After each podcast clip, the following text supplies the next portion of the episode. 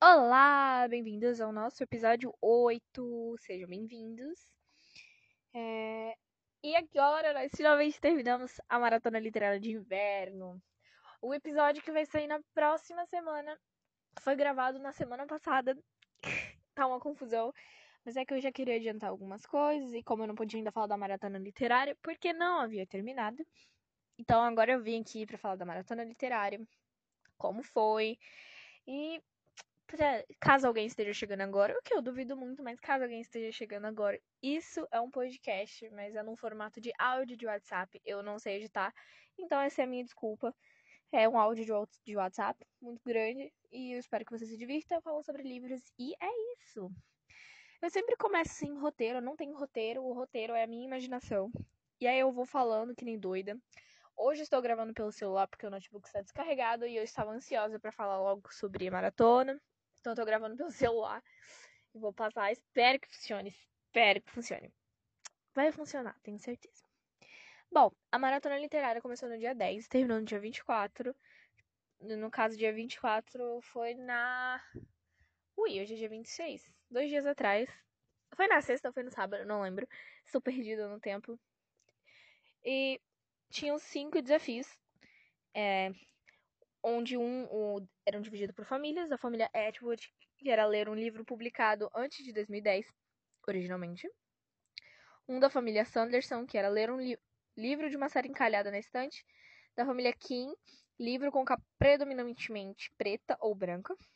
O desafio da família Coben, que era para ler um livro com elogios, mas que você suspeitava. E a família Green, que era um livro com média de no mínimo quatro estrelas. Eu só fiz quatro, eu me propus a fazer quatro dos desafios, eu não queria ler série. E então vamos ver quantos desafios eu fiz. Eu vou dar uma olhada no Scooby, porque pra gente ver a linha do tempo, porque eu não vou lembrar.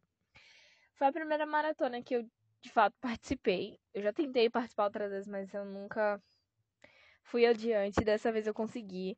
Eu tava muito animada para começar e por mim eu teria começado antes do dia, mas me segurei. Só que esse ânimo passou e eu sabia que eu só tinha que ler os livros que eu separei. E eu fico muito desanimada com isso. Eu não gosto porque a minha vibe muda, então queria mudar também. Só que aí queria cumprir os desafios. Mas deu tudo certo. Vamos ver quantos eu cumpri. Eu não peguei no caderninho, ainda não fiz anotações. Eu esqueci de anotar tudo aqui no caderninho. Eu sempre dou uma opiniãozinha e marco. E marco o dia que eu li também. Então a gente vai descobrir juntos. Beijos para o meu, le... Eita, meu leitor. Beijos para o meu ouvinte favorito, meu único ouvinte, eu acho. Ele sabe quem é. Beijos. E aqui eu atingi a marca de 81 livros lidos. Ah, não, mentira, gente. Disfarce se foi o quero ler. 84 livros lidos. Lidos. A dicção tá ótima hoje. Mas na verdade não são 84, são 85. Um dos. Eu li um conto. Um dos que eu li não, não achei de jeito nenhum aqui. Tava na Amazon no Kindle Unlimited. Eu não li. Quer dizer, eu li, mas não aparecia aqui no Scooby. Eu procurei, eu procurei, não achei de jeito nenhum. É, os livros que eu me propus a ler foram 1692, é um conto de 22 páginas, é, é nacional, e fala sobre uma mulher que foi queimada como bruxa aqui no Brasil, história dela, bem rapidinho. Foi baseado em fatos reais, não necessariamente foi desse jeito, mas eu fiquei impressionada. Vamos falar mais sobre isso. É, o Assassinato no Expresso do Oriente, do Desafio da Família Colben, que era um livro com elogios, mas que eu suspeitava, porque eu já contei que eu já tentei ler duas vezes, inclusive em duas maratonas diferentes, e eu não consegui ir pra frente, mas agora eu já tô mais acostumada com a Agatha. Então agora eu sei que no começo é aquele monte de personagem, o Agatha Christie Party, Agora eu só ignoro, entre aspas, e com o tempo eu vou associando quem é quem. É, da família Atwood entraria o assassinato no Expresso do Oriente, um conto de Natal de Charles Dickens e a aventura do pudim de Natal, que é da Agatha Christie também. E a família Green, um conto de Natal também se se encaixava. Então seria um, dois, três, 4 e 5 com outro que eu esqueci de anotar aqui, porque eu não achei no Scooby, aí eu esqueci de anotar aqui. Então, cinco livros. Mas vamos ver se eu li ou não. então a gente seguindo aqui pelo meu Scooby. É... Gente, tem dois livros aqui, ou três, acho que dois, que eu não comentei ainda. Eu sou perdida porque eu não lembro se eu falei ou não. No futuro a gente foca, no futuro a gente fala sobre isso. Por enquanto, vamos falar da, da maratona. O primeiro que eu li foi no primeiro dia. Queria começar, mas já comecei com uma coisa meio pesada, que me deu uma, um dor no coração. Que foi o 1692. Deixa eu ver se eu dei uma opinião aqui. Dei. Eu li no dia 9. Uau, eu li no dia 9. Começou no dia 10. Eu li na esquenta. Na, na live de esquenta. Eu li antes, eu estava muito animada. É, e eu anotei assim: dolorido, mas necessário. Sabemos que ainda acontece isso. E eu dei. Eu botei três estrelas e meia, mas eu não lembro. É, eu. No Scooby tá quatro, mas eu acho que eu mudei pra três estrelas e meia. Não sei, é que conta, pra mim sempre parece que falta coisa, mas foi muito pesado. Eu acho. Não pela qualidade, mas eu acho que pelo que pesou em mim. É, ela conta a história da Mima. Ela veio da França. Ela é uma imigrante francesa que veio com o marido e eles estavam super apaixonados. Eles chegaram aqui no Brasil. Ele já tinha negócios aqui. E em um certo dia ele simplesmente foi morto. Falaram que eles moravam na vila de São Paulo. E falaram que tinham sido índios que tinham matado, mas enfim. E aí o marido dela morreu. Antes todo mundo amava ela. Um monte de gente foi no velório, todo mundo, ah, meus pêsames, meus pêsames, mas na hora da necessidade ninguém ajudou ela. Ninguém contratou ela pra nada. Ninguém deu um emprego, ninguém deu uma chance pra Mima, ninguém ajudava a Mima. É, ela entendia muito de plantas medicinais. É, e já viram ela recomendando, ah, isso é bom para isso. E apareceu um gatinho preto, que era a única companhia dela. Então ela ficou com um gatinho preto. E ela teve que se sujeitar à prostituição. E a Mima foi trabalhar no bordel. E ela percebia que os homens falavam algumas coisas e um dia ela suspeitando queria saber mais do que aconteceu com o marido dela, porque alguém deixou escapar que não não tinha mais índios naquele lugar já tinha muito tempo. E, enfim, se eu falar agora é spoiler. Mas enfim, é história. E no final ela foi queimada como bruxa. Mas tem um plot aí, eu não vou contar o que é. Eu meio que já dei um, um spoiler, mas enfim, é isso que aconteceu com a Mima. Já digo que não é spoiler, porque já mostra que ela vai ser queimada. Eu come... Começa assim, ela sendo queimada o livro. Enfim, foram 22 páginas pesadas. Muito pesadas, muito pesadas. Tem muito gatilho, então não é um livro para todo mundo. Eu fiquei um pouco triste depois disso, mas recuperei, porque infelizmente, por mais que não seja desse mesmo modo hoje em dia, ainda existem muitas mimas pelo mundo. Enfim, eu li no dia 9, antes de começar. E aí no dia 11, eu não sei se eu comecei no dia 11 ou se eu terminei no dia, eu terminei no dia 11, mas eu não sei se, ele, se eu li eu li em dois dias. Eu comecei no dia 10 e terminei no dia 11. Que foi Um Conto de Natal de Charles Dickens. Ah, o 1692 cumpriu a, o meu desafio da família King, que era um livro com capa predominantemente preta ou branca. Então cumpriu um desafio. E aí no dia 10 eu comecei a ler Um Conto de Natal do Charles Dickens, que estava no desafio.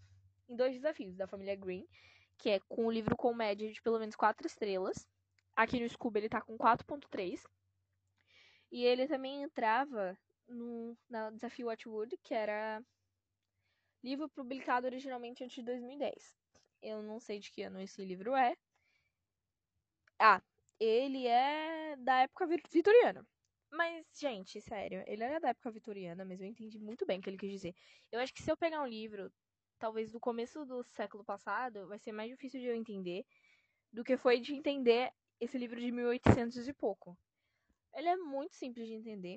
Eu não sei se foi porque todo mundo já é familiarizado com essa história.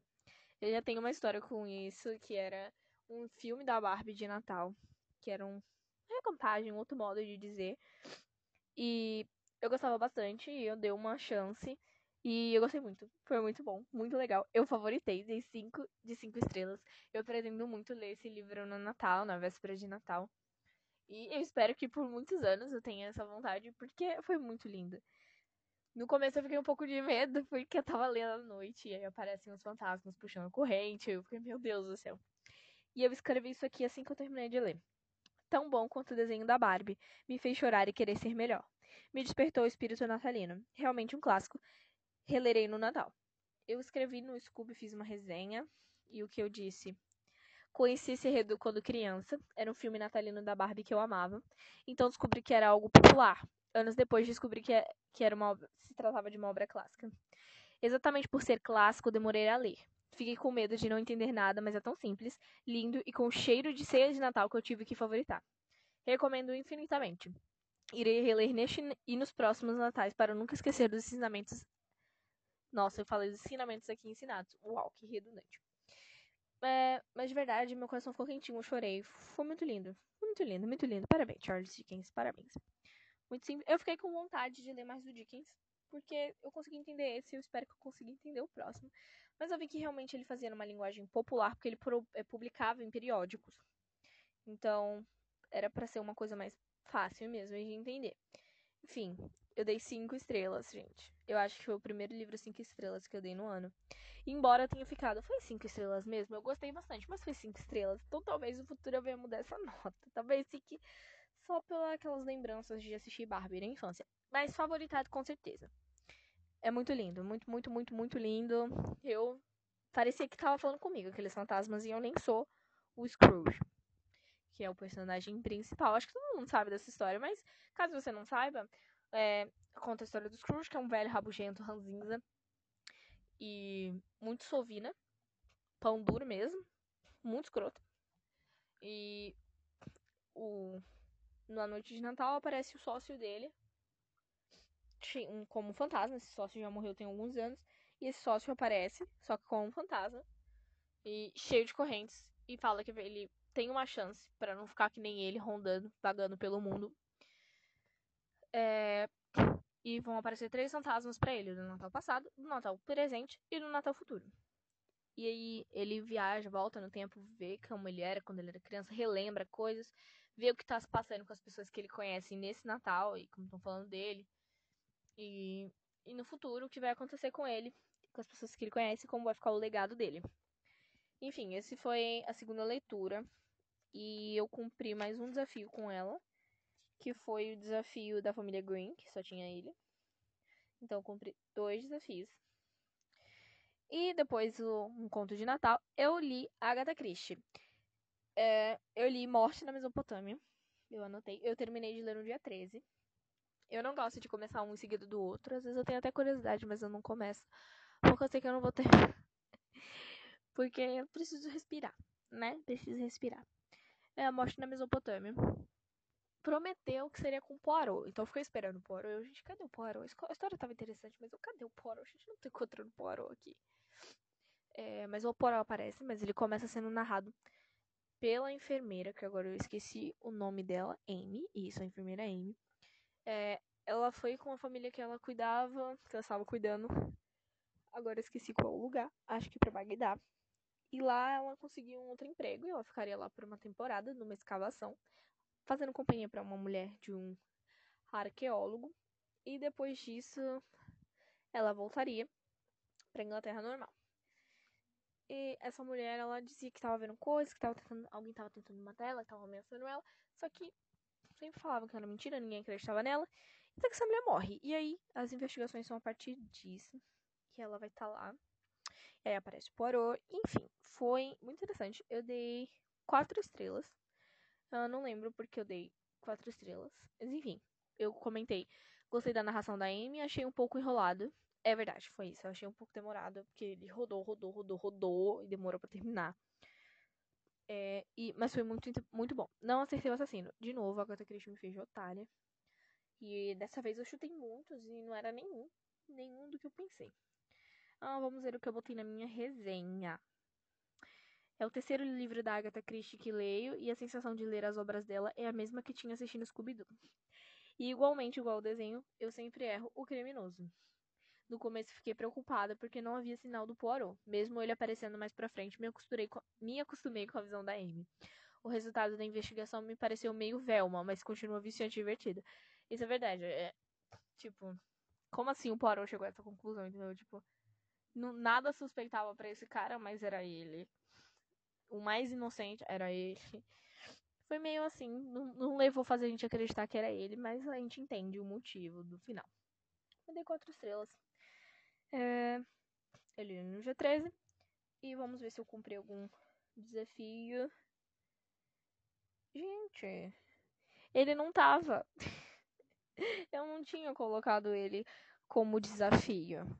Mas ele poderia entrar no, na família Colben. Estou surpresa, porque eu achei, eu jurava que eu tinha anotado e eu não anotei. Acontece, né? E tem um aqui que eu, eu tinha escrito, mas eu apaguei. Eu risquei, que era lendo de cabeça para baixo.